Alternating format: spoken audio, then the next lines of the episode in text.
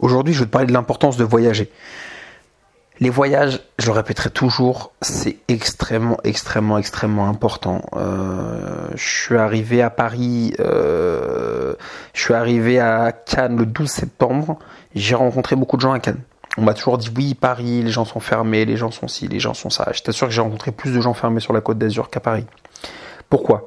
Parce que euh, à Cannes, sur la côte d'Azur, c'est beaucoup plus isolé qu'à Paris, c'est moins facile de voyager, les vols sont pas directs, c'est un peu plus compliqué, il faut se rendre à l'aéroport, il n'y a pas de transport en commun, euh, les gens ont un niveau de vie qui est souvent plus bas qu'en région parisienne, donc ils n'ont pas forcément les moyens, ni l'idée, ni la culture du voyage. Euh, mais je t'assure que les gens euh, que j'ai rencontrés sont, moins ouverts pour la plupart, puisqu'ils n'ont pas voyagé. Et en fait, le, le, le point commun, c'est qu'ils ont extrêmement peu voyagé partout où tu vas aller où les gens ont eu la chance, parce que c'est vrai que c'est une chance de voyager, donc seul ou avec leur famille, mais seul c'est encore mieux, bah, ces gens sont beaucoup plus tolérants, beaucoup plus ouverts, beaucoup plus curieux aussi. La curiosité c'est extrêmement important.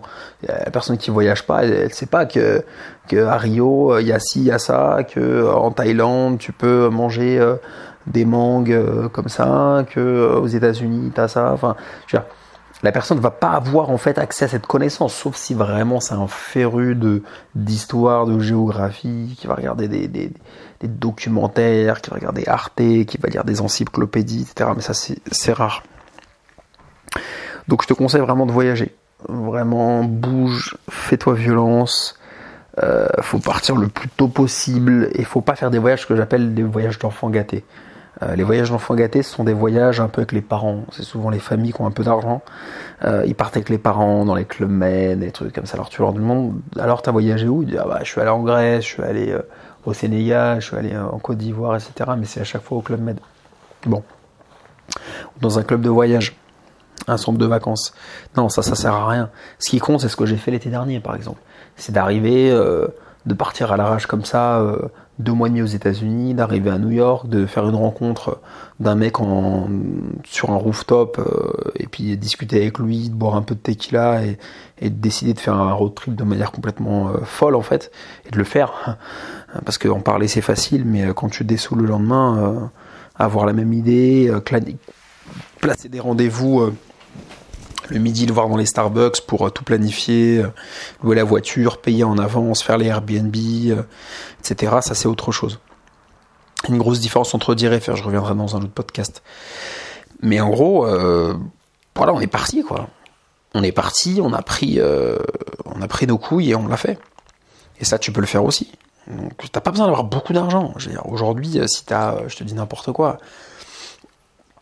t'arrives à avoir 1000 euros, 1500 euros de côté, je suis désolé, euh, si tu bosses, t'as quelques centaines d'euros à mettre tous les mois de côté, tu vois, même 200 euros, que t'arrives à placer 200 euros, bah tu les mets de côté, euh, et une fois par an, tu te fais ce voyage-là, tu vois, ou même euh, une fois tous les 8 mois, ou 6 mois.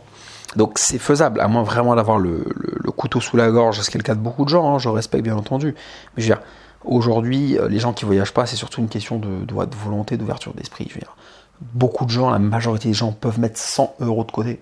Tu mets 100 euros de côté par mois euh, si tu réduis euh, euh, ton budget bouffe, t'arrêtes de fumer, t'arrêtes de sortir, de prendre des verres qui servent à rien, etc. Tu mets 100 euros de côté, ok? 100 euros de côté, mis bout à bout, ça fait 1200 euros. 1200 euros, tu pars en Thaïlande. Tu pars en Thaïlande avec 1200 euros.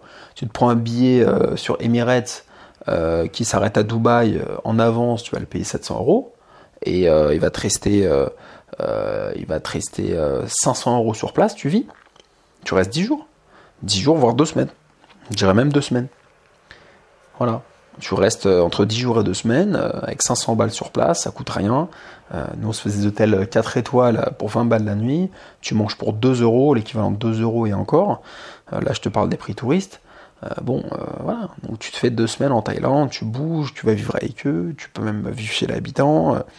Donc ça, c'est à la portée de tout le monde, mais il faut avoir la volonté de moins sortir, d'arrêter de fumer, de de réduire le budget des, cafés avec les copines qui servent à rien, euh, toutes ces conneries là qui détournent de, l'essentiel. Il hein. faut être prêt à le sacrifier.